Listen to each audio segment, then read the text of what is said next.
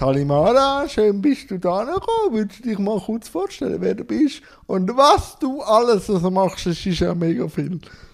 Ja, hallo Jan. Freut mich sehr, dass ich da sein. Merci vielmals für die Einladung. Ich habe mich sehr gefreut. Ja, ich mich auch. Ähm, ja, also ich bin Mara Rickli. Ich werde im Juli 42. Ich bin Mutter von zwei Kindern. Meine Tochter wird auch im Juli neunjährig und mein Sohn wird das Jahr sagenhaft 19 Jahre alt, was ich manchmal selber recht heftig finde, dass ich schon so ein grosses, ähm, also eigentlich ein erwachsenes Kind habe. Dann bin ich gelernte Buchhändlerin. Ähm, ich bin freie Journalistin. Ich bin Moderatorin und ich würde mich mittlerweile Aktivistin im Inklusionsbereich auch nennen. Das darf man auch so sagen. Also, ich sehe das auch ein bisschen so. Aber bevor wir auf das kommen, wenn wir mit dich ein bisschen beschäftigt, kommt man nicht darum herum, die Frage zu stellen, was bedeutet für Mara das Wort und die Sprache? Mm. Mega spannende Frage. Das hat mich so auch noch nie jemand gefragt.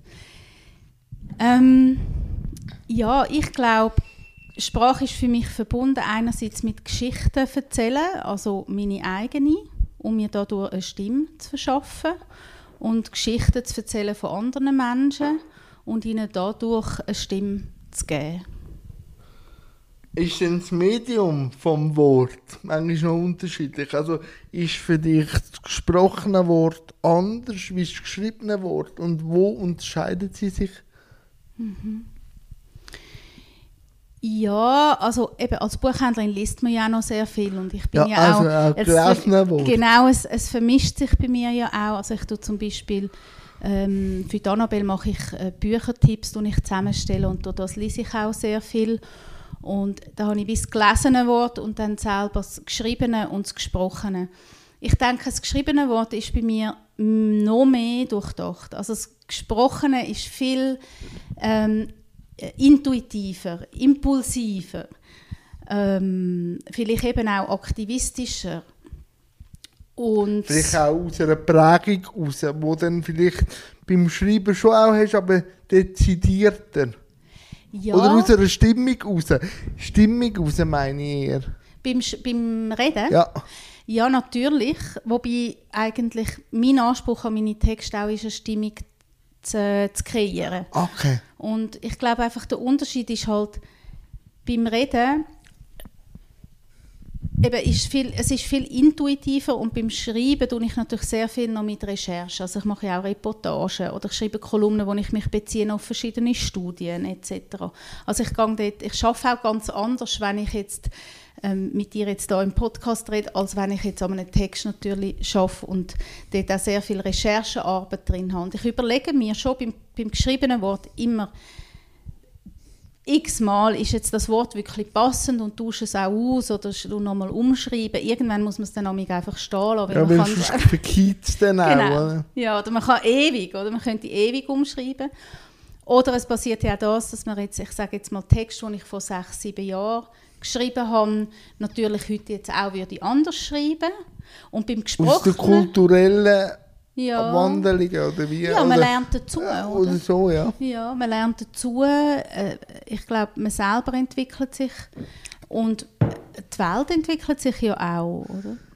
Zu hoffen, dass sie sich Ja. nicht stillsteht, sondern dass sie sich entwickelt. Aber von wo kommt denn die Faszination vom Lesen und Schreiben? Was hat das Feuer empfacht? Gibt es ein Buch oder eine Autorin? Oder was, was hat dich entzündet für Thematik?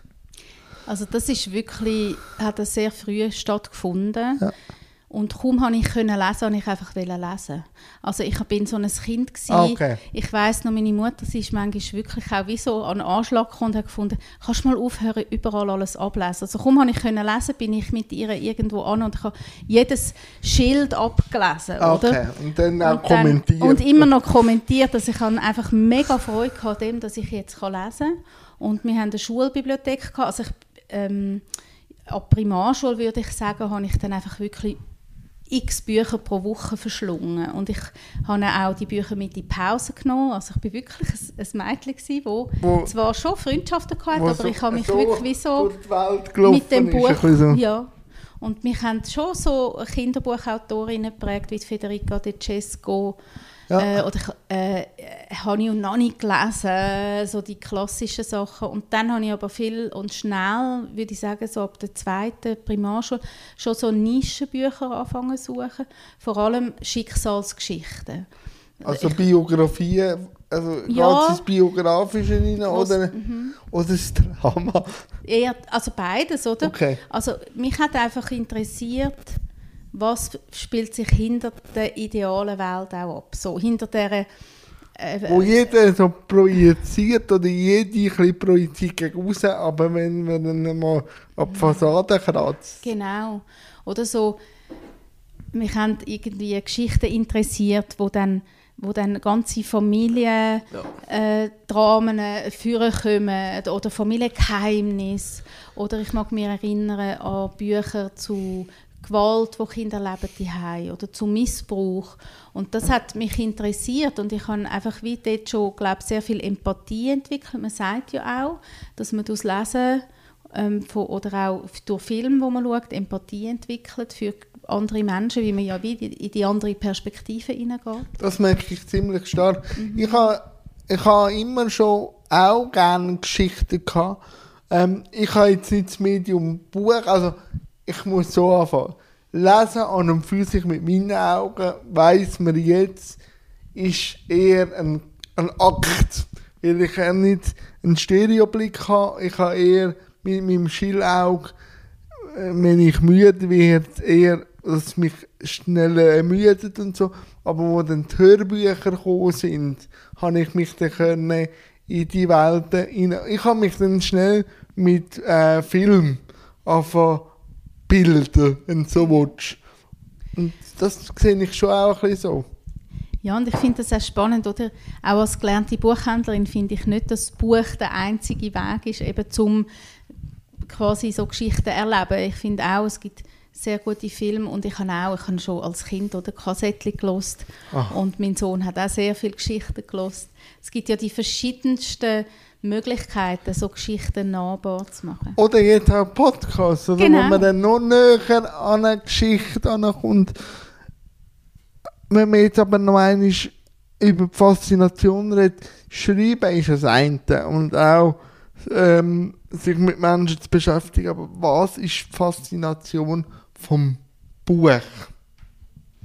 Also, dass ich Buchhändlerin gelernt habe in das, dem Bu- Sinn. das Buch, also das reine ob, äh, haptische Buch, sein Leben sicher prägt hat. Hm. Nicht mit, also Mhm. nicht bestimmt, aber prägt. Was macht, was macht's, wenn äh, Mara in eine Buchhandlung hineingeht? Was passiert?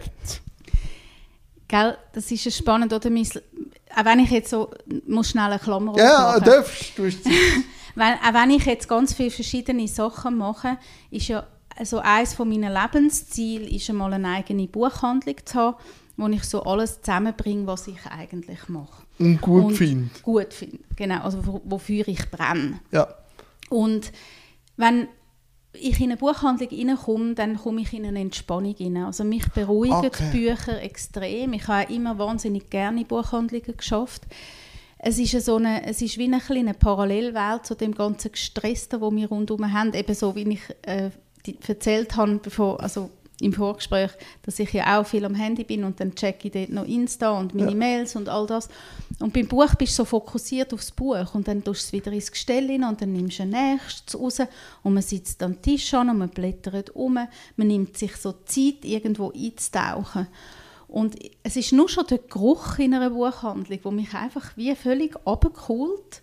Und ich mag mich auch erinnern, schon in der Lehre, oder, so der Rhythmus, von man kommt am Morgen und der Laden ist noch geschlossen und es schmeckt so nach das diesen Papier Büchern, und- ja. ja. Und, dann, und dann noch ein bisschen nach Kaffee. Also das, das hat eine gewisse Romantik ja. und etwas vielleicht auch so, ja, ein Nein. bisschen meditatives auch. Ja, ich habe mich jetzt das auch gefragt, wo du gesagt hast, man entspannt sich. Oder gewisse Buchhandlungen, vor allem Ketten, sind ja dann auch oft in so Einkaufszentren. Und ja, ich gebe dir recht, wenn man also das Gewusel in den Einkaufszentren beobachtet, da geht so ein Vakuum auf, Hm. wenn du in eine Buchhandlung reinläufst. Es ist nicht das gleiche Tempo wie außerhalb im Center. Genau, und das andere ist natürlich auch so eine, äh, ich bin immer eine Sammlerin gewesen, auch schon Okay. als Kind. Und ich glaube so, dass ähm, wenn man einen Autorin gut findet und nachher wie so alle so im Regal hat, hat ist das so ein befriedigendes Gefühl, Ja, wie eine das- Sammlung Ja, zu das siehst du bei mir nicht als DVD, oder? Genau. Ähm, ja, ich habe mich dann auch entschlossen, aus ökologischen Gründen, vielleicht jetzt auf äh, digital, wo es nicht auch wieder Streaming gibt, die sagt, ja, mit diesen Serverleistungen, das haben dahingestellt, aber, aber du hast ja dich über das Buch dann als Schreiben dann noch gewagt. Was ist denn das für ein Entscheid gewesen, plötzlich aus sehr viel Lesen, plötzlich dann noch selber zu schreiben? Also ich finde, das ist ja äh, ein Phänomen, das recht verbreitet ist, Ja. dass Buchhändlerinnen selber anfangen zu schreiben. Ich glaube, mir ist es dann ein bisschen vorgekommen, wie man tut sich ja füllen, füllen, füllen mit all diesen Geschichten und all dem, was man da äh, liest und die verschiedensten Schreibstile äh, kennenlernt. Und irgendwann hat man vielleicht so viel in sich hinein, dass man denkt, jetzt muss es mal bei mir raus. Jetzt muss man Genau. raus oder ich will da mal das schreiben, wo ich immer die äh, Autorinnen nicht sehe, das muss jetzt bei mir raus. Ja, und ich hatte dann halt wie das Gefühl gehabt, eben eher das Klassische, wo dann viel machen, ich schreibe mal ein kurz, also Essays oder vielleicht einen Roman oder ähm, meine Familiengeschichte irgendwann mal in einen Roman hineinpacken oder so. Und dann, ich bin halt sehr jung Mutter geworden und ich habe einfach gar nie Zeit gefunden, an dem Projekt in dem Sinn Du zu hast arbeiten. einfach gelebt. Ich habe ich ha recht gelebt, ja. Und dann habe ich aber wie, halt bin ich in das Muttersein hineingekommen und, und habe recht viel Frust innen auch erlebt. Ähm, und habe dann irgendwann einfach gefunden, ich schreibe das mal auf. Und mein Mann war damals ähm, noch im Journalismus tätig gewesen. und habe ihm, habe ihm gesagt, ähm, ob er es mal liest. Und dann hat er gefunden, das ist mega gut, das muss irgendwo kommen. Und durch Kontakt ist das dann nachher in der Sonntagszeitung erschienen. Frust über die Digitierung von der Gesellschaft an dich? Oder was denn für Frust? Also ich glaube, über das Muttersein bin ich ja wie zum Feminismus gekommen. Das ist mir aber erst später bewusst worden. Also das eine war Frustration, in, also wo ja ich das erste Mal Mutter wurde, bin, hat es noch nicht einmal einen Mutterschaftsurlaub gegeben. Also ich habe dort wie festgestellt, hätte ich keinen Partner gehabt, dann hätte ich, wäre ich Minuten Gang zum Sozialamt geblieben, weil ich habe ja nicht dürfen arbeiten, weil es hat so einen, also so einen Sperrfrist gegeben, aus gesundheitlichen Gründen, wo Mütter erst, glaube ich, nach 15 Wochen oder 14 Wochen haben dürfen wieder arbeiten. Andererseits hätte ich das noch gar nicht mögen und ich bin so jung und ich habe keinen Erspartes gehabt ich habe keine vermögende Eltern. Also hätte ich keinen Partner gehabt, hätte ich einfach müssen aufs Sozialamt. Und das ist wie so der erste Moment wo ich gemerkt habe, okay, irgendetwas läuft da schief, wenn ich ähm, Mutter wird und als Buchhändlerin muss man noch sagen, das ist eine Tieflohnbranche. Also ich habe ja immer viel geschafft und ich habe auch schon ganz früh, schon bevor mein erstes Kind geboren ist, also schon mit 20 Buch 21 Buchhandlung geleitet. Also ich habe Ambitionen gehabt, ich habe immer viel geschafft, aber die Tieflohnbranche Ja, kein Geld können Viel, sparen. oder? viel Arbeiten ist eben schon auch nicht mit viel Geld manchmal verbunden. Das Nein. ist dann also der Irrglaube aus, ähm, aus gewissen politischen Strömungen. Wer viel schafft, verdient sehr viel Geld. Oder wer Ja. schafft, verdient Geld. Das ist nicht immer so. ist eben spannend, dass du das sagst. Und ich glaube, das ist mir dort in dieser Phase von dem jungen Muttersein wie bewusst worden. So eben, man redet ja von dem Narrativ oder von der eben Behauptung, jeder ist seines eigen, eigenes Glücksschmied. Glücksschmied oder irgend Schmiedin Ja, jetzt. Schmiedin, genau. Oder eben so Ja, das wer halt Margaret Thatcher halt ein bisschen prägt. Ja. Mit diesen ganzen, ja, Gewerkschaften, ich, ich streike, gehen doch lieber aufs Velo und suche durch Arbeit. Ja, das kannst Genau, also ja, meine Realität ist das natürlich schon gewesen, oder? Eben wie, wie überlebt man jetzt als junge Mutter ähm, in einer Tieflohnbranche tätig. Und das ist wie so die Erkenntnis gewesen, das ist ein Frustpunkt gewesen, wie Vereinbarkeit. Das hat dich erweckt für das Aktivistische. Ja, absolut. Äh, und das andere, und das ist ja dann auch mein erster Text gewesen, ist, was auch gesellschaftlich passiert und auch unter den Müttern, wobei ich eben finde, das hat sich in den letzten Jahren sehr stark verändert. Aber damals, oder vor 18 Jahren, einfach sehr starke ähm, Konkurrenzhaltung auch war, wer ist jetzt die bessere Mutter und was darf man jetzt als Mutter und was nicht. Und das hat mega viel in mir ausgelöst und das habe ich äh, verarbeitet in dem Text. Und wenn man es weiter so anschaut, was ist dir denn wichtig, wenn du einen Text schreibst? Also, für mich ist wichtig, dass natürlich die Fakten stimmen, die ich da also, mu, mu, also, also Argument, gute Argumente habe, oder wie meinst du? Dürfen, also ist er immer äh, realitätsnah, also ist er irgendwie auf Fakten abgestimmt oder kann auch mal einfach provozierend sein? Mhm. Also weißt du, so ein bisschen, wo siehst du dich, wenn du einen Text schreibst? Also ich glaube, das hat sich natürlich entwickelt. Oder am Anfang habe ich ja sehr einfach starke Polemiken, also Meinungen rausposaunt, die auch provozierend waren.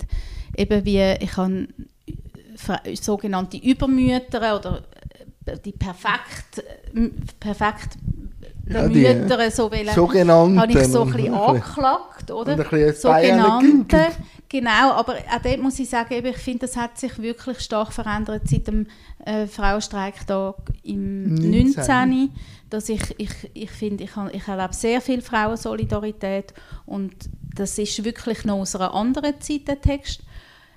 Ähm, genau, oder ich habe auch ähm, über Primarschule geschrieben, wie ich es mit meinem Sohn erlebt habe und habe wirklich dort auch ähm, eigentlich das Schulsystem sehr stark kritisiert. Das kann aber behaupten, aber immer noch. Ja, jetzt muss ich sagen, oder jetzt ist meine Arbeit hat sich verändert. Ich habe Kolumnen, wo ich oft über meine Situation schreibe äh, mit meinen Kindern, ähm, wo ja beide nicht der sogenannten Norm, was auch immer die Norm ist, entsprechen. Und das verknüpfen mit Fakten. Also einerseits, okay. genau. Und dann mache ich aber auch Reportagen oder eben erzähle Geschichten von anderen Menschen. Und ich verknüpfe es eigentlich. Also eben, ich mache Storytelling, ich erzähle eine Geschichte und ich verknüpfe es mit Fakten. Und, ähm, und wie, gehst, wie gehst du jetzt an eine Geschichte an? Mhm. Muss sie dich reizen? Oder wird die Geschichte an dich angetragen? Was ist dein Weg zu gehen? Ja, beides, oder? Okay. Also ich erlebe schon sehr oft, dass mir Leute schreiben, ob ich nicht einmal möchte mich dem und dem Thema widmen. Sie hätten einen Haufen dazu zu erzählen. Oder ich meine, ich habe ja ein sehr großes Netzwerk und es spricht sich dann wie um, der Mara kann man vertrauen weil sie erzählt die Geschichte solid. Sicher, ja, schon ein ja. mittlerweile, ja. Also ich finde, wenn man natürlich in sensitiven Themen unterwegs ist, ich sage jetzt auch gerade im Thema LGBTQ und Trans etc. oder im also ich habe auch Geschichte gemacht äh, über Autismus-Spektrum, über Angst, Zwangsstörung von einem kleinen Mädchen und Vertrauen spielt eine enorme Rolle, dass man die Geschichte auch so erzählt, dass sie Menschen nicht bloßstellt. Ähm, und sie der Wahrheit und der Tatsache entsprechen und natürlich dann auch untermauert eben mit den entsprechenden Fakten. Und das ist sicher ja eine Art des Gütesiegel. Und das andere ist natürlich auch, ich wo mir überlegen, was beschäftigt mich oder was, wo, wo finde ich, liest man zu wenig darüber, was, also wo ich gehe einfach auch gerne in die Tiefe und dass es auch differenziert ist und nicht so eine These einfach bedient. Über was liest man jetzt momentan zu wenig, deiner Meinung nach? Ähm, also ich finde jetzt im Bereich des Feminismus würde ich mir schon auch wünschen, dass es äh, inklusiver berichtet mhm. würde, ähm, intersektionaler, also zusammenhängender. Ähm, wir haben jetzt eben ein Beispiel gehabt, wegen Studien zu, zu ähm, Teilzeit- oder nicht schaffenden Frauen nach dem Studium Und so ein bisschen die These war, die Frauen sind wie selber schuld an dem, dass sie natürlich. Ja, es ist immer einfach zu sagen, ja. Schuld. Genau. Dann ist es klar, oder? Und ich finde, dort sollte man differenzierter ja. darüber berichten, oder? Natürlich gibt es ja dann auch die Frauen, die gerne daheim bleiben und das ist ja dann ihre Entscheidung. Aber es gibt natürlich auch die, die daheim bleiben aus strukturellen Gründen. Und ich finde, dort würde ich mir häufig wünschen, oder auch, dass man also eben meine Tochter hat ja eine Behinderung und dass man auch inklusiver schreibt, dass man Frauen und Mädchen, überhaupt Menschen mit Behinderung nicht auslässt oder auch, dass man Rassismus mit einbezieht, wenn man jetzt von Diskriminierung redet und dass es nicht nur darum geht, um quasi eine Lohngleichheit von allen Frauen und man redet aber eigentlich von der, nur von den weißen privilegierten Frauen. Also so, dass man alle mitnimmt, oder? Das ist das, ist das was ich mir mehr wünsche, ja.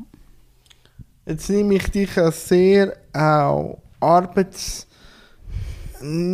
Arbeit, wie sagen wir denn, so Arbeit auch lustvoll war. Also mm. du schaffst gern, mm. du bist zweifache Mutter, du bist eine Powerfrau, du hast eine Be Beziehung, du hast einen Mann. Wie bringt man das alles unter einem Hut? Hm.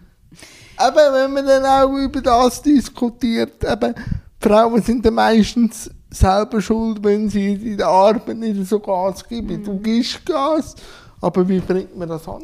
Oder wie genau. bringst du es an? Oder erzähl mir von deiner Lebensrealität. Ja. Weil du hast ja vorher gesagt, du hast zwei Kinder von dem Konstrukt, Norm, was ja nicht natürlich ist, entsprechen. Ja, ich finde eben mega wichtig, dass man sich dem bewusst ist, dass nicht jeder Mensch gleich funktioniert, oder? Ich glaube, ich habe einen große Resilienz, also Widerstandsfähigkeit. Warum auch immer, also vielleicht auch durch meine, mein Aufwachsen. Ich bin sehr unkonventionell aufgewachsen in einer Patchwork-Familie. Wir haben sehr viel gezügelt, ich habe sehr viel die Schule auch gewechselt und das hat mich, mich jetzt resilient gemacht. Jetzt jemand anders hätte das vielleicht auch geschwächt. Jetzt also ich glaube, ich habe eigentlich einfach wie schon die Widerstandsfähigkeit. Das andere ist, ich habe wie Werkzeuge, wo ich in der Hand habe, um Energie zu tanken. Also ich, ich weiß, wie, wie muss ich arbeiten, wo brauche ich aber äh, auch Zeitfenster, wo ich für mich ähm, kann sein Und ich glaube, ich kann halt auch wie sagen, privilegiert in der Stadt Zürich, es gibt angeschlossene Hürden, das sind subventionierte Hürden. Ich kann so arbeiten, durch die Kinderbetreuung, die da gewährleistet ist, ich habe einen Partner, wo wir versuchen, gleichberechtigt zu leben. Es ist nicht immer einfach, weil Männer sind anders sozialisiert als Frauen. Das ist halt einfach so, dass, dass in meiner Generation, wo jetzt sehr viel Arbeit auch machen, oder, um das analysieren, Thema Mental Law zum Beispiel, wer organisiert was, wer denkt an was. Aber ich denke, Partnerschaft ist elementar. Plus einfach auch einen grossen Menschenkreis um einen herum, sagen das Verwandte, Freundinnen, die unterstützen, die verstehen, die auch divers sind, die auch Kinder haben mit Behinderung, die vielleicht selber auch eine Behinderung haben. Das gibt mir die Kraft, das zu machen und dann natürlich auch Resonanz. Also ich meine, das ist nicht zu unterschätzen, wenn man, äh, das kennst du auch, oder? Wenn die Leute finden, das braucht das gibt dir auch eine Energie. Also ich meine nicht im Sinn vom Narzissmus, dass es mir alle müssen zujubeln. Natürlich, das meine ich nicht, aber ich meine, es spornt mich natürlich an, wenn mir Menschen schreiben, hey, deine Arbeit ist wichtig, ich habe drei Kinder mit Behinderung daheim, ich kann fast keinen Schritt vor die Tür ich könnte, hätte nie die Zeit und ich bin dort drin, in dieser Gruppe bin ich privilegiert und ich kann jetzt auch noch schreiben, das ist jetzt einfach ein Glück und ich kann dann das wieder raustragen, oder? Und wo, von wo kommt der Touch rebellisch, die Rebelligkeit, die dich auch umgibt, was ich ja. sehr interessant finde. Aber von wo kommt das? Weil du hast es ja schon in der Schulzeit, glaube ich, an gewissen Lehrern äh, gewisse rebellische Kämpfe gehabt. Weißt du, es ist lustig mit mir, weil ich habe ja also ich bin ja so ambivalent gewesen, oder auf die einen Seite bin ich sehr angepasst gewesen, immer. Ja, bei Ähm, Buch, oder? Ruhig. Genau, ruhig eher, ja. In der unendlichen Geschichte oder so. Genau, und ich glaube, das ist natürlich so gewesen, also grundsätzlich haben mich Lehrpersonen ja mögen, weil ich habe quasi, ich habe meine Aufzüge gemacht und ich habe aufgestreckt und ich habe alles, oder ich habe ja auch gefallen. Total. so die Normen. Genau, aber ich habe einfach immer sehr hat es aber einen beobachtet. Punkt gegeben. Da hat wahrscheinlich einen Punkt gegeben, wo die einfach gestört hat an gewissen Lehrerinnen. Mhm. Ja, ich habe halt einfach auch viel beobachtet. Das ist ja heute noch so. Und dann ziehe ich mein Fazit. Und wenn ich auch genug überlegt habe und finde, mal, das hat jetzt auch Hände und Füße, oder? Ich bin nicht Faktencheck. Faktencheck, oder? Und dann so findet mal der Lehrer oder die Lehrerin, die hat also wirklich Unrecht, es geht überhaupt nicht. Und dann habe ich mich auch gut können wehren, oder? Ähm, ich han, ich glaube, der Touch Rebellion, der liegt bei mir auch ein bisschen in der Familie. Ah, okay. ja, ich Ja. könnte da auch Hand geben. Gell? ja, doch, doch. Es ist natürlich prägend. Also ich sage jetzt, meine Urtante, Erika Rickli, ist zum Beispiel äh, eine Feministin in Zürich, wo auf der Safa-Insel damals äh, die Ausstellung äh, von der, also Frauenausstellung, Arbeiterinnen-Ausstellung ähm, organisiert hat. Und das ist vielleicht schon wie ein bisschen in der Familie. Und dann mein Vater und meine Mutter, die haben auch schon Normen aufbrechen. Es ist natürlich einfach ganz eine andere Zeit gewesen, in den 80er, 90er Jahren. Nur schon eine Patchwork-Familie sein, Oh ja. ist äh, abseits von der Norm gewesen. Wir haben zum Teil auch in, also wir haben Mitbewohner gehabt, Mitbewohnerinnen in Weges gewohnt oder große Feste oder man ist an Demos ähm, und so und die Kinder sind mitgekommen an Festivals und das ist damals schon sehr rebellisch gewesen. Ich habe auch von meiner Mutter halt wie mitbekommen, dass man sich soll wehren Und das hat man ja auch gemacht bei gewissen Lehrerinnen, oder? Genau, sie hat sich einmal sehr stark für mich eingesetzt in der Sek. Dort habe ich wirklich, ich glaube, das ist so mein Aha-Erlebnis gewesen, wo eine Lehrperson gesagt hat, ja nein, die Mara, die soll doch nicht ins Gimmi, sondern eine, Pflege, eine Pflegeausbildung machen, was per se ja schon eine tolle Ausbildung ist. Aber äh, die Begründung war, damit sie sich nachher kann ihrer familiären Karriere widmen weil sie ist ja so eine Soziale und dann hat sie, hat, hat sie nachher die Kompetenzen auch Kind zu pflegen, wenn sie krank ist. Und die Lehrperson hat das wirklich ernst gemeint. Und das ist so 1995 gewesen oder so. Und dort ist meine Mutter wirklich für mich eingestanden. Ich habe dann nachher das Gimmi ja doch nicht gemacht. Ich habe ja dann eine Lehre gemacht. Aber sie hat sich dort... Äh, Ist aber schon Sehr noch für mich irgendwo eingesetzt. geil. Also, wie jetzt so äh, Lehrerinnen einfach so aus dem Nowhere, so ein bisschen aus dem Rationalen, so eine Lebensbiografie einem zuschneidern. Ja, das ist... Also ich meine... Ja, nein, ich Absolut. das auch. Ja, eben. Das, Also, also, weißt so, also, oder? Es hat dann einfach geheissen bei mir, ich hatte Jan ist ein bisschen am Blender. Er kann einfach gut reden. Aber, ähm, ja, Karrieren und so kann er nicht machen, darum. Äh, in der Werkstatt ist es wahrscheinlich ein bisschen zu langweilig, aber er sollte dann einfach ins Büro gehen. Weil, ja, so, aber eben, schreiben und so. Äh, er könnte es wahrscheinlich schon, aber ist einfach ein bisschen im Faulen. Und jetzt weiß man, dass ich gar nicht viel dafür kann. Weil mit der heutigen Technik, oder? Aber einfach die, die Aussagen. Natürlich kann, nehme ich auch ein bisschen meine Lehrerinnen in Schutz stand an und dazu mal. Hat man die wissenschaftlichen Hilfsmittel nicht gehabt, zu sagen, äh, es liegt an den Augen, am Gendefekt oder so. Aber die Prägungen, das habe ich auch schon letzte Woche gesagt, ich war Dozent gewesen, ähm, von einem Jahrgang angehenden ähm, Kindergärtnerinnen. Und ich habe einfach gesagt, die Prägungen, die Urteile, die Schubladisierungen, die uns halt auch das System manchmal aufdrückt, die können prägend sein. Und ich mache das aus einem Moment raus. Aber für uns als betroffene Personen kann das manchmal heute noch prägend sein, was wir die Lehrer XY gesagt haben, was ich alles kann oder nicht kann. Obwohl ich jetzt 33 bin, fühle ich mich manchmal wie ein 16-jähriger Bub, der aus dieser, aus dieser Haltung raus, darum sage ich immer, ich kann auch den Kindern sagen, ich muss dich so bewerten wegen dem System, aber ich finde dich als Mensch okay. Ja, absolut. Und das würde ich mir manchmal wünschen von den heutigen Pädagoginnen, dass man, okay, sagt, das System lässt mir das nicht zu, aber ich kann nichts. Weil früher hat man einfach gesagt, du kannst das nicht. Aber ich habe nie gewusst, sagt sie jetzt das wegen dem System oder meint sie das persönlich? Also es ist immer eine Note von persönlich drin, kann, die kann man raus tangieren, wenn man das will. Habe ich das Gefühl. Ja, ich glaube, man ist sich heute doch noch ein bisschen bewusster geworden jetzt als noch vor ein paar Jahrzehnten. Aber das, was du ansprichst, ist zum Beispiel auch Teil eben von dem Rundumschlag über die Primarschule gewesen. Ja, nein, Und ich habe letzte, ähm, ich habe letzt, also ich habe ja lange in einer pädagogischen Buchhandlung Ja. geschafft und ich habe mit sehr vielen Lehrpersonen zu tun gehabt, also auch Studierenden, Dozierenden und es gibt wahnsinnig gute Leute in dem Bildungssektor. Es, es ist aber einfach schon so, dass es halt auch vielleicht reflektiertere und weniger reflektiertere Menschen dort gibt wie überall.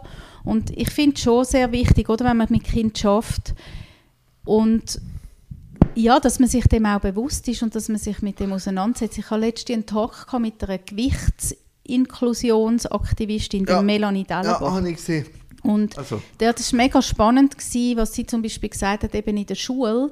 Dass, und das kennen wir ja auch von, von anderen Diskriminierungsformen, dass halt die Stereotypen und die Zuschreibungen dazu führen, dass Kinder, jetzt sagen wir, also dicke Kinder werden anders behandelt als schlanke Kinder. Ähm, man, es, man mutet ihnen weniger zu. Also man denkt, sie sind haben ja gerade eine Schublade. Man hat Ja. eine Schublade, eben sie sagen faul oder sie sagen, äh, sie essen ungesund oder was, all das und durch das können sie nicht so gut denken etc. Und es gibt ja auch so Untersuchungen bei ArbeiterInnenkindern, hat Margret Ja. Stamm zum Beispiel geforscht, dass Lehrpersonen, wenn äh, die Eltern aus Arbeiterklassefamilien kommen, dann ähm, sie die Kinder einfach sch- schlechter benoten und weniger fürs Gymnasium empfehlen. Und da finde ich schon, oder, das ist einfach sehr wichtig, dass man sich dem bewusst ist und da auch ähm, kritisch mit sich selber, weil ich merke, weißt du, ich mache das ja auch. Ja, das ich ist einfach- auch. Also das ist auch, was ich ja erlebe mit meiner Tochter. Es ist lange nicht so, dass nur, weil man sich mit dem Thema auseinandersetzt, dass man nachher das alles richtig macht und immer erkennt, wenn man jemanden diskriminiert. Aber ich glaube, wichtig ist einfach, dass man sich dem bewusst ist und dass man bereit ist zu lernen und dass man Kritik auch kann annehmen kann. Und dann kommen wir wieder zu dem Punkt, wenn sich natürlich also eine Parteiströmung sagt, jeder kann wirtschaftlich sich selber erwirtschaften, nur wenn er will, wenn man dann eben die Studie gehört, dass man dann eben aus Arbeiterfamilien schlechter benotet wird und so, dann ist es dann eben wieder sehr interessant, ob die These von dieser Partei wirklich so stimmt, wie es denn sie predigen. Aber das sei dann dahingestellt.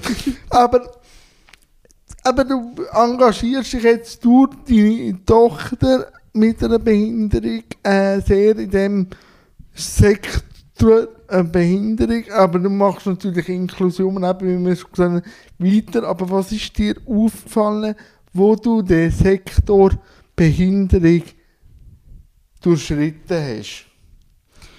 Also welche Fragen hast du zuerst über das Thema Behinderung, wo du als nicht betroffene Person hast müssen ablegen?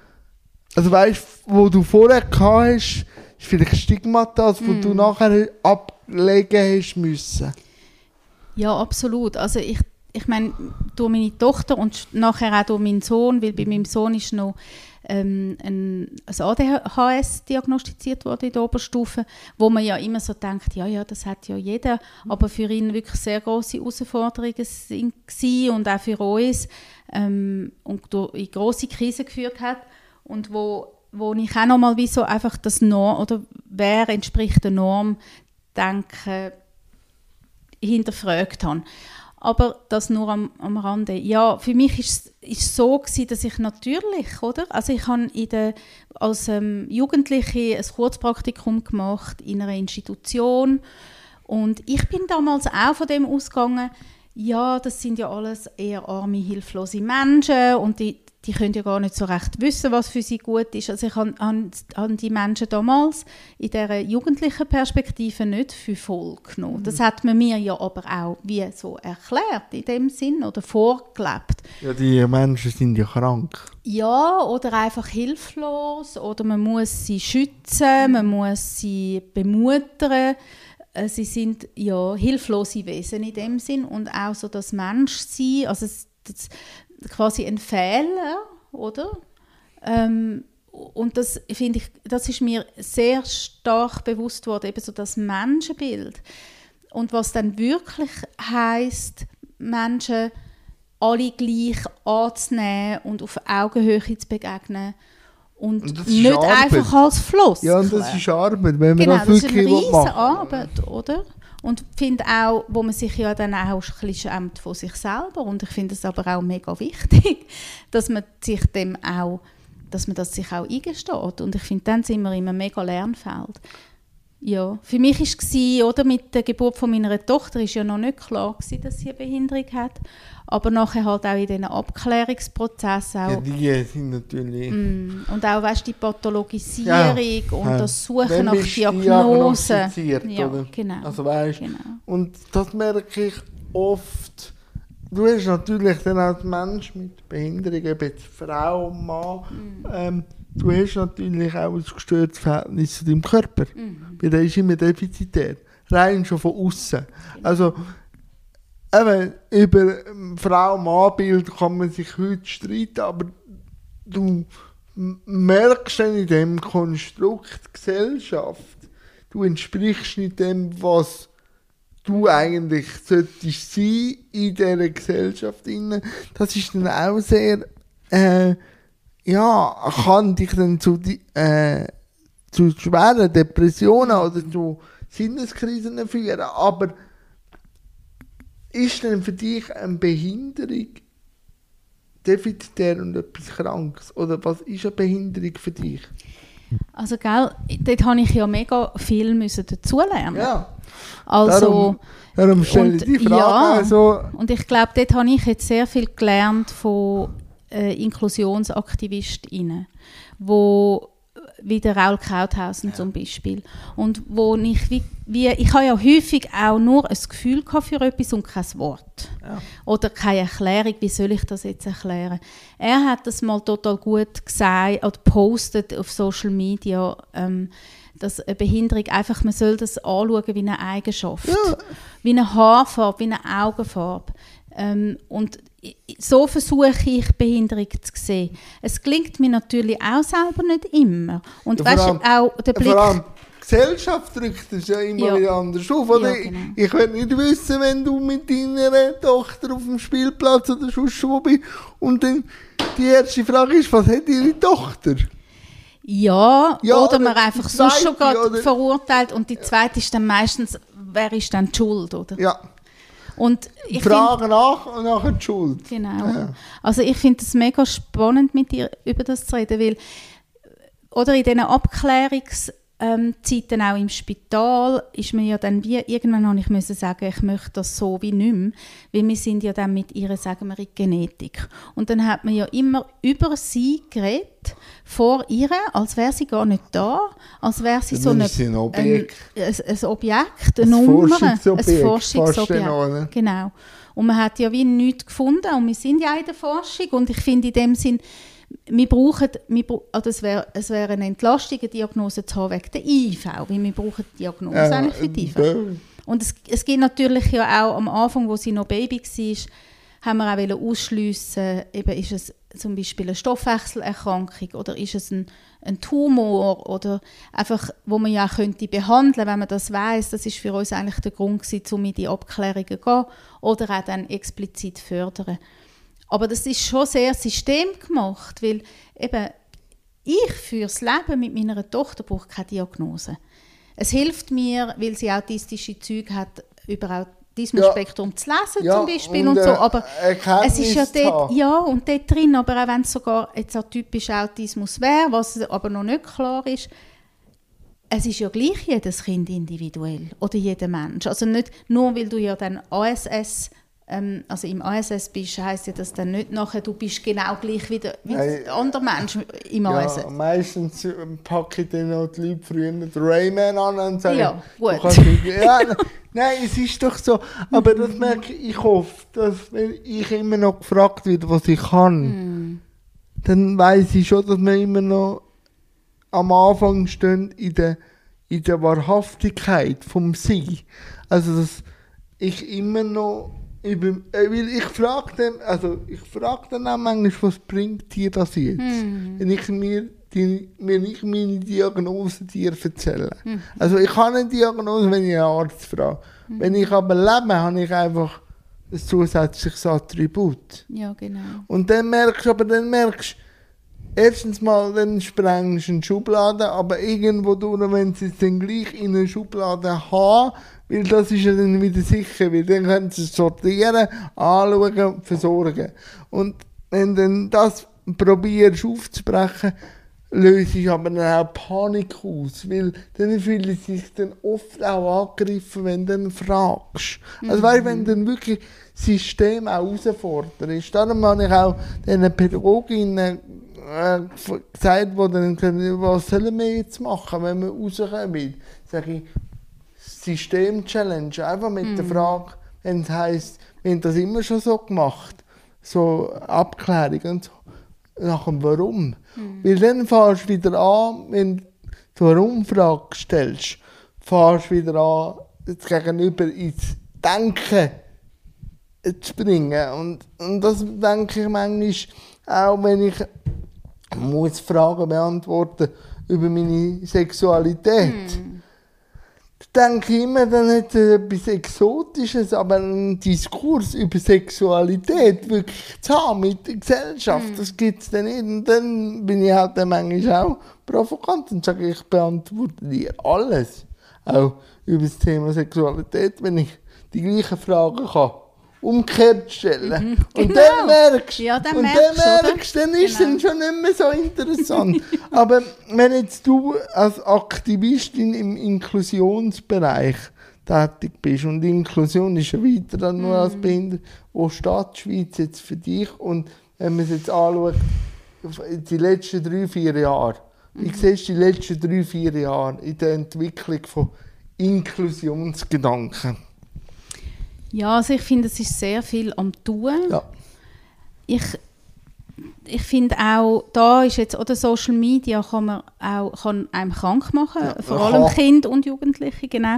Aber ich finde, da hat es jetzt eigentlich sehr einen positiven Effekt im Inklusionsaktivismus und auch in der äh, Covid-Pandemie, wo, wo dann einfach auch Stimmen gehört worden sind oder einmal Leute geworden sind, ähm, was hat jetzt die Pandemie ähm, für einen Einfluss auf Menschen in der zum Beispiel Risikogruppe. Ich glaube, man hat sich wie angefangen mehr mit dem auseinanderzusetzen. So, aha, es ist ja gar nicht, es ist ja gar nicht selbstverständlich, dass man quasi ähm, ein gesundes Immunsystem hat oder ein widerstandskräftiges Immunsystem hat oder jetzt, dass der Covid einem nicht bedroht ähm, oder dass man einfach dass die Isolation, also gerade in den Institutionen auch, also nicht nur behinderte Nein, Institutionen, oder, Altersheime. ja, der Kinder, Kinder-Jugendheim, oder, Ja. wo die Kinder, also die Jugendlichen haben müssen separiert voneinander essen oder in der Psychiatrie, Kinder-Jugendpsychiatrie, wo sie nicht mehr haben dürfen am gleichen Tisch essen, nicht einmal mehr in der Gruppe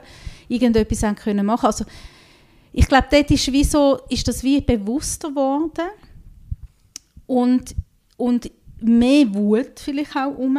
Also und jetzt auch InklusionsaktivistInnen auch in Deutschland häufig und auch immer mehr in der Schweiz einfach lauter werden und den Menschen vielleicht darum auch bewusster wird, dass etwas muss gehen und dann auch politisch jetzt mehr passiert. Ich muss ehrlich sagen, dass ich nicht so genau weiß im Detail, wie die Schweiz steht, international gesehen. Ähm, aber ich meine, die Rüge quasi von der UNO wegen der Behindertenrechtskonvention, es ist wahrscheinlich vergleichbar auch mit, äh, mit ähm, Gewalt an Frauen, also wo einfach die Schweiz immer bei den letzten Plätzen ist von den entwickelten Ländern, wie man so sagt, was man auch hinterfragen kann, äh, der Begriff. Aber ich denke, ich denke, es ist sehr, sehr viel noch ähm, in einer Baustelle. Also gerade eben im Bildungssystem finde ich ganz schlimm, auch wie die Medien natürlich berichten, dass immer die schlechten Geschichten berichtet werden von den verhaltensgestörten Kindern, wo alle 25 anderen belastet, anstatt dass man mal positive Geschichten erzählt. Ich versuche das ein bisschen, oder? aber ich merke, aber es ist ja, ja nicht so Klick, also weißt, sind ja Genau, es geht natürlich um Klicks und auch um, ja, aber ich finde, dort würde ich mir, du hast mich ja noch am Anfang gefragt, was würdest du dir denn wünschen? Ja, ich würde mir auch jetzt gerade im Behindertenbereich auch einfach positive Geschichten wünschen, die aber gleich kritisch sind und benennen, was ist der Missstand. Also man muss ja auch nicht das alles idealistisch sehen. Ich sage jetzt gerade Inklusion an der Schule, es ist eine Herausforderung, aber es ist auch sehr politisch und es braucht natürlich mehr als nur, dass man sagt, wir tun jetzt einfach Inklusion machen, oder? Das ist, es braucht mehr. Ja, aber ähm, ich ja, ich finde ich find zum Teil, oder ich lerne, ich, ich weiß einfach immer noch zu wenig, merke ich. Und Man ich weiß immer noch genug. Mehr, genau, und das ist natürlich auch ein Riesenfeld, jetzt auch die Behindertenrechtskonvention. Ja. Und in Bezug zum Beispiel jetzt auch auf ähm, eben die Reihe, die wir ja dann moderieren zum Beispiel. Ich weiß nicht, kann ich das da sagen? Ja, das wäre jetzt also der, der Übergang. so langsam. Genau, ah, okay, jetzt ist das, habe ich es auch, bin ich auch daraus gekommen. Ja, also eben, wir, wir, moderieren ja im Debattierhaus Karl der Große in Zürich ja. die Reihe Karl A inklusiv, ja. wo es um gewisse Punkte geht, aus der Behindertenrechtskonvention, wo wir uns vertieft widmen mit Gästinnen. Und zum Beispiel Gender und Behinderung auch ein Thema wird sein. Also eben, ich jetzt als Cis-Frau beschäftigt mich das natürlich schon auch. Was habe ich für Privilegien als Cis-Frau, als weiße Cis-Frau, als weiße nicht behinderte Cis-Frau mit Schweizer Pass etc. Und ich einfach wie so meine Altersvorsorge zum Beispiel auch recht dürftig wird sein, weil ich jetzt auch noch eben Care-Arbeit unbezahlte mache für zwei Kinder. Aber wenn ich dann natürlich sehe, wie viel mehr Diskriminierung jetzt Frauen oder Transfrauen mit Behinderung ja. erleben, wo vielleicht auch noch People of Color sind, ja, etc. Oder? Und das, so, in so Themen werden wir dann ja eintauchen. Und dort ist natürlich noch unglaublich viel zu tun. Ja, was ich halt immer sehr bezeichnend finde, ist, oder wenn eine Frau, die Fußgängerin ist, ganz einfach, sagt, ich will kein Kind. Mhm. Das heisst, überleg dir das gut, irgendwann bereust du es und so. Dann gibt es viele so die Stimmen, so, Kinder sind doch etwas Gutes. Wenn aber eine Frau mit Behinderung sagt, ich will Kind, heisst es andersrum, überleg dir das gut, weil Kinder sind eine Belastung und so. Also, das merkst du schon auch, also Gesellschaft ist erst jetzt langsam dran, uns äh, überhaupt als geschlechtliche Wesen anzuschauen. Und ich merke das selber als, als weißer Cis-Mann. Bin natürlich schon eingeschränkt, dass meine äh, Kollegen, die Fußgänger sind, aber im, im Bereich Sexualität, mhm. im Bereich Behinderung, habe ich gleich am meisten Möglichkeiten, die aktiv mhm. ausleben. Was aber dann schön ist, im queeren Bereich ist Behinderung wie akzeptierter und ja. als gelebtes queerer Bestandteil schon in als Community mhm. ist Queerness schon sehr ähm, einladend auch. Ja, absolut. Und Wo, ich finde, ja. find, es sind ja jetzt auch mehr Menschen, queere Menschen mit Behinderung sichtbar. Ja. Und also ich feiere das. Ich finde das ja, ist super. wahnsinnig ist, ist eine Bereicherung. Genau, ja. Ich sehe zwei äh, Punkte, die in den nächsten Jahren interessant werden. Erstens, es gibt schon also am Horizont von der Selbstvertreterinnen Bemerkung so, jetzt müssen wir dann langsam Zukunft von der Sensibilisierung aktiv überdenken. Also die Frage stellen, was kommt nach der Sensibilisierung. Weil es gibt Vertreterinnen, vor allem politisch, die dann sagen, ja, wir müssen noch ein bisschen sensibilisieren. Und es gibt so spitzfindige Bemerkungen, dass das auch ein bisschen eine Verzögerungstaktik sein nicht Nägel mit Köpfen zu machen. Also, äh, äh, vor allem äh, Aktivistinnen, die sich in der Sensibilisierung stark machen, äh, habe ich mich auch schon hinterfragt, dass sie sagen, ja, ich kann schon noch sensibilisieren, bis ich 40, 50 bin. Einfach weil man das Thema Behinderung mhm. äh, will aktiv nicht begutachten. Die Frage muss aber sein, was kommt nach der Sensibilisierung? Ja, absolut. Also ich finde auch eben irgendwie, es braucht natürlich die Sensibilisierung. Oder viele Texte, die ich mache über meine Tochter, ist auch Sensibilisierung. Ja. Aber ich finde, und in der Kolumne ist das dann auch mehr, wo, wo dann auch die politischen Forderungen kommen. Also es braucht auch politische Forderung und Umsetzung. Also und ich mache es dann so, wenn ich im 1 zu 1 jetzt mit einer mit einer Maria oder so voraus bin, dann mache ich schon noch Sensibilisierung im 1 zu 1. Wenn es aber an eine Forderung geht, politisch, mhm. gehe ich dann nicht mehr in einen Kantonsratsaal und sensibilisiere, dass wir genau. auch noch da sind. Also dann erwarte ich dann von diesen Würdenträgerinnen ein anderes Angehen mit äh, das Thema Behinderung. Und nicht einfach sagen, wir brauchen noch ein paar Menschen mit Behinderungen, mhm. dass wir können von euch lernen Weil ich sage immer, äh, mich kann man googlen, es gibt sechs Google-Seiten mit x Interviews. Ihr solltet langsam wissen, was ich für Forderungen habe. Ja, und ich finde es spannend. Und was ich ja oft erlebe, ist jetzt, dass man mich dann quasi als Expertin ja. für Inklusion einlädt. Also, oder ich gar nicht, also ich werde einfach quasi eingeladen als Journalistin und nachher bin ich Expertin für Inklusion dort. Oh, und dann muss ich spannend. immer sagen, ja, aber dann, dann finde ich auch so, oder? Was passiert da jetzt gerade? Ja, ja. Also, nein. Ich, ExpertInnen für, für Behinderung sind, die, also sind Menschen mit Behinderung und nicht ich als Mutter von einem, von einem Mädchen mit Behinderung und auch nur eine spezifische Behinderung. Also das finde ich zum Beispiel etwas, wo, wo auch in dem, im ganzen älteren Thema finde ich extrem wichtig. Wo es auch, also eben Sensibilisierung, also nein, ich finde, da geht es ja dann auch ums Zurückspielen, es geht auch ums, ums, ums Erkennen von eigenen ähm, ja, Mechanismen, die man da macht. Also eben nur, weil ich jetzt weil ich eine Tochter habe mit Behinderung, heisst das nicht, dass ich alles weiß über Behinderung. Und auch muss. Ja, auch nicht ja, muss, aber, aber, es, aber mich wirklich auch, auch, nicht so gesehen. Und das sage ich auch oft, auch, auch weil ich eine Behinderung habe, muss ja, ich absolut. nicht aktiv alle sensibilisieren, nur weil ich eine Behinderung habe. Also ich mache es jetzt gerne, aber ähm, und der andere Punkt ist, und das merke ich oft, ist, wie ich jetzt angeschaut wird. Natürlich, seit ich im Fernsehen bin, noch anders, aber seit ich wird erwirtschaftet, also seit ich, seit ich schaffe, also seit ich Geld verdiene, höre ich dann andere Statements, wenn ich mich aufrege, wenn ein Lift nicht geht weil ich an ein Meeting nicht haben können. Mhm. Bei dem, wo ich früher gesagt habe, ich hätte gerne meine Me-Time am See verbracht, aber jetzt mit dem Lift habe ich nicht können. Also wie, wie Gesellschaft, die Wirtschaftlichkeit immer noch so stark ja. gewichtet. Jetzt kann man das philosophisch fragwürdig finden.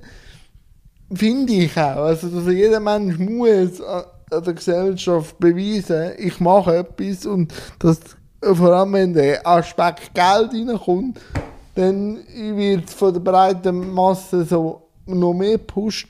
Aber ich denke, das kann auch ein Hebel sein, um gewisse Themen, wenn ich sage, ich muss jetzt den Lift haben, mm. weil ich sonst an das Meeting komme und dann von der Gesellschaft getragen wird. Also du meinst in dem Sinn einfach... Kann man es auch als Hebel brauchen. Also, ja. Ja, ich, aber ich finde, du sprichst da noch ein wichtiges Thema an, oder? Quasi, wenn du quasi ein leistungsfähiges Mitglied bist von der Gesellschaft, wirst du ernster genommen ja, als ist und das so. ist halt das ist halt schon oder da kann man jetzt sagen ja das ist der Kapitalismus. Ja, ist es auch. Äh, Also, Neoliberalismus. vor, allem, vor allem in der Zentraleuropa, Ja, oder? So genau. Deutschland, Schweiz, Frankreich. Und es hängt natürlich sehr stark zusammen mit dem Narrativ vom Anfang auch, oder? Dass quasi jeder kann erreichen, wenn er genug, genug viel schafft. Und ich muss dort einfach sagen, meine klare Haltung ist, das, das stimmt einfach nicht. Nein, Und ich meine, es, jeder Mensch hat eine unterschiedliche Herkunftsgeschichte, hat unterschiedliche Ressourcen, Resilienz und, und, und. Und also ich bin ja auch für das bedingungslose Grundeinkommen zum Beispiel, mache mich ja auch stark. Ähm, ob das die Lösung ist von allem, also weißt, glaube ich auch nicht, aber ich sage Ja, einfach, Es gibt sicher wieder einen Ideen-Input, Genau. um die Sachen weiterzudenken. Ja, genau. Und ich denke, ähm, ich denke halt einfach, es sollte in einem Land, wo, man so viel, wo so viel Geld zur Verfügung steht, also das ist, es ist ja wirklich da, so, sollte es einfach nicht sein, dass Menschen, wo nicht die gleiche, Le- also, wo nicht die gleiche Leistungsfähigkeit haben, ähm, arm sind wegen dem, oder? Oder unter Grundsatzverdacht stehen. Wie jetzt bei einer IV, dass man zu viel könnte beantragen, dass man doch zu faul ist oder so. Und das, das ist halt, ja, das ist auch etwas, was mich stark antreibt, das zu benennen, weil das ist, das, das verstoßt halt einfach gegen mein Fairness-Prinzip. Ja, das, das also auf einer intellektuellen Ebene. Aber so weißt, wenn ich Alltagsprobleme Mm. habe, ich, ich will ja, also weißt, ich habe den persönlichen Antrieb zu arbeiten. Und Mm. durch die baulichen Massnahmen gehen habe ich einfach gemerkt, da komme ich ein Lobby über, wo mir Ja, damit Zeug- du kannst arbeiten ja, oder? also Aber du solltest ja auch ein Lobby bekommen, wenn du ja, schon, möchtest in schon, deine Wohnung. Ja, ich sehe das schon auch, aber ich glaube, man kann momentan wie Gesellschaft so packen. Ja. Ich finde es natürlich dann auch krass, wenn ich sage, ich wollte in den Bus rein und nachher heisst es, ja, wir haben jetzt keinen Platz, aber ich muss arbeiten, dann wird Platz gemacht oder so Sachen. Denke ich dann schon manchmal so, Ja, aber dann muss man ja darüber diskutieren, was heisst arbeiten, weißt Aber dann, dann bin ich auch Was wieder, ist Arbeit? Und dann bin ich aber auch wieder irgendwie, äh, durch das, dass mir gelobt wird, dass ich ja arbeite, also ich mache etwas, bin ich auch wieder Albelismus betrieben, Mhm. Ja. also wird auch wieder etikettiert. Es ist eben schon noch spannend, ähm, da könnten wir jetzt haben noch einen Podcast machen, wir sind aber schon fast eine Stunde dran. Ja. Ähm, und da ich ja immer noch äh, meiner Gästin äh, ein Segment auftue, dass sie mir noch ein, zwei Fragen kann stellen kann, das wäre im Moment. Wir können auch weiter über die Sache diskutieren, aber dass du den Ball noch kurz hast. Ja. Ja, mich würde interessieren, was sind so deine nächsten Projekte, Jan? Ja, sicher Carla inklusiv. Das ist sicher jetzt etwas Größeres. Und äh, ich habe noch den einen oder anderen Anlass in verschiedenen Kantonen Thema Behindertenpolitik, also Basel-Stadt oder Basel-Land, wir müssen jetzt eigentlich gut nachschauen, äh, hat mich engagiert für Moderation, weil ich anscheinend mit unserem Regierungsrat das so gut können. Mache ich jetzt mit ihrer Regierungsrätin auch einen Talk. Und dann habe ich ja natürlich noch so äh, ein 20% Pensum im Kleintheater Luzern, wo jetzt dann die neue Saison da steht. Und äh, das Thema Inklusion im Theaterbereich, also äh, unseren Stoff zugänglich machen, bietet ein, eine Säule geben und dort sind wir schon dran, Fördergelder zu bekommen, unser Konzept äh, schmackhaft zu machen. Das äh, sind wir sicher noch dran und dann gibt es natürlich im 24. das ein oder andere Projekt im Fernsehen. Dort kann ich aber noch nicht so viel sagen, aber im 24. sollte man mich wieder mal vor einem Bildschirm sehen und ich bin für alles da und ich merke einfach, es macht Spaß und ich, ich bin halt, mein ewige Feuer brennt, also ich freue mich jetzt wirklich, ich kann keine bessere Co-Partnerin jetzt für Clara äh, ähm, inklusiv, das wieder eine runde Sache. Und natürlich auch da das erste, die, das erste Podium äh, findet am 2. Juni statt. Und wir sind nicht gefeit von Fehler zu machen, Ja, weil absolut. das Thema ist so divers.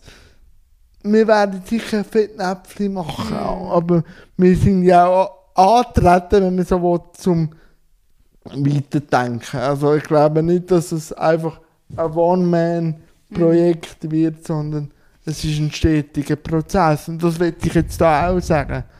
Also ich denke halt auch, oder für mich, ich habe mir die Frage ja auch oft gestellt. Also man geht ja manchmal auch mit Ängsten auf die Bühne, oder? Immer.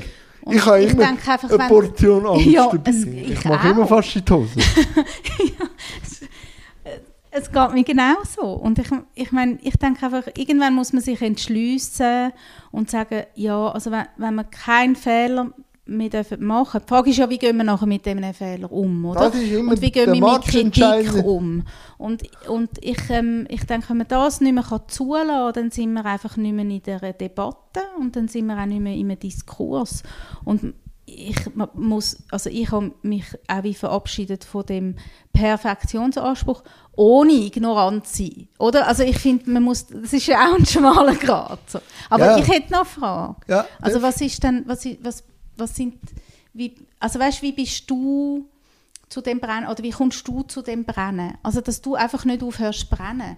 Und woher nimmst du die Energie? Weil ich meine, das hast du mich ja vorher auch wie gefragt und ich finde, ich glaube, dort sind wir eben auch in gewisser Sehr ähnlich. Gell, sind wir Äh, auch noch ähnlich und Sehr ähnlich. ich fände es noch Ähm, spannend, was machst also- du, das, wenn du ermüdet bist oder irgendwie, dass du wieder zur Energie kommst? Ähm, ich habe mir aktiv Hobbys gesucht, die nichts mit dem Thema zu tun haben. Also aktiv entscheiden. Und da habe ich halt für mich wieder gefunden, ich muss spazieren, also ich muss Bewegung haben, auch wenn ich selber nicht mich so kann bewegen jetzt wie joggen, aber ich muss wie Farbe haben, ich muss Sauerstoff haben. Ich habe immer gemeint, früher, ich kann alles mit meinem Kopf lösen. Aber ich brauche eine Bewegung, ich brauche Eindrücke, ich brauche, auch wenn es nur eine Runde am See ist, ich brauche die Bewegung und ich brauche den Film oder ich brauche das Medium, um können aus einer anderen Welt wieder einen Input zu nehmen. Und ich brauche halt gleich den Dialog. Und der Dialog, eben bei dir hat jetzt natürlich das Thema Behinderung geschliffen, aber ich auch manchmal einen Dialog führen zu, weiß nicht was. Aber das zu, hast du auch, oder? Dass du dann und- manchmal und- und- auch mal willst, einfach noch über andere Sachen auch noch reden Ja, und Also ich- ich, rede mega gerne darüber, vor allem Ja, mit auch, dir. ich auch. Aber es gibt Aber ja auch so, dass ich Das sage ich auch manchmal meinen äh, Mitstreiterinnen, weil du hast natürlich als Mensch mit Behinderung Tendenz, einen Überbiss zu bekommen. Weil die Welt ist nicht für dich gemacht und die Welt ist unkorrekt. Und dann sage ich immer, suche ich durch Hobbys, um den Kaureflex ein bisschen aufzulockern, weil du weißt es selber, du hast zwei Kinder großgezogen. Wenn du dann immer mit dem Zeigefinger etwas gehst, erzählen, irgendeinen macht es gegenüber zu. Und wenn du aber mit dem Kaureflex umeinander fährst und sagst, das und das und das und das und das ist alles scheiße, irgendwann hängt es ab. Und dann musst du irgendwo die Smartness und die Freshness haben, immer wieder auch in den, in den Dialog hineinzugehen. Aber für das brauchst du wie so Wohlfühloasen. Und vor allem, mich kann man am besten triggern, wenn es heisst, das kannst du sowieso nicht. Dann, dann... Sagt das jemand zu dir? Nicht mehr, aber früher. äh, Darum, Also- also, weißt, aber wenn wir, äh, manchmal gibt es halt gleich noch so Sachen, wenn ich merke, ich entspreche jetzt aber einem Klischee. Ja. Also weißt, der sieht jetzt ein Mensch mit Behinderung und der redet und der gibt sich ganz äh, so, wie er mich wahrnimmt. Wenn ich, und dann entscheide ich mich manchmal aktiv, das zu befeuern, Mhm. dass er selber merkt, uh, das wird jetzt aber sehr unangenehm. Oder eben gerade extra irgendwie einen Scherz, dass er merkt, dass die Schublade, wo er mich jetzt reinsteckt, nur seine ist und nicht Mhm. meine. Aber ich, äh, ich habe halt gelernt mit Humor Ja. und Schlagfertigkeit. Das ist, ich, Humor mein grosses hilft mega Gabe. fest, ja. Das finde ich auch. Also Und Humor manchmal hilft habe ich auch sagen, schau, es ist dein Problem, ich habe Ja. jetzt keine Lust. Und gehe- also das aktiv auch einfordern und sagen, nein. Ja. Nein, also dürfen Nein sagen, ist der Weg zur Freiheit. Mm. Also auch nicht immer müssen etwas entsprechen, sondern auch mal einen Knebel reinrühren und sagen, halt. Genau. Also wirklich, das ist so, das ist so eine Mixtur, die mir hilft. Ja, und ich glaube, auch wenn man so engagiert ist, dass man auch wirklich irgendwo mal sagt, jetzt mag ich einfach auch gerade, jetzt gehe ich halt einmal einfach durch die Welt und mag mir jetzt nicht gerade über alles Gedanken machen, oder? Also es ist Hey, wie so... Ich bin auch manchmal, ich habe auch manchmal so ein bisschen das Gefühl, in mich wird auch eine gewisse Erwartung gesteckt, Mm, wo ich genau. denke, ich habe keine Ahnung zum Thema. Also wenn es jetzt da um Queerness geht, Mm. bin ich jetzt nicht der, also ich kann mich in das hineindenken, Ja, aber ja. es ist momentan, es ist ein Thema, das mich sehr interessiert, aber ich bin keine Fachperson. Mhm. Ich denke, ich könnte Bands gefragt, ich wollte jetzt, weil da habe ich so wenig Wissen, ich könnte nur Fettnäpfchen tröpfen.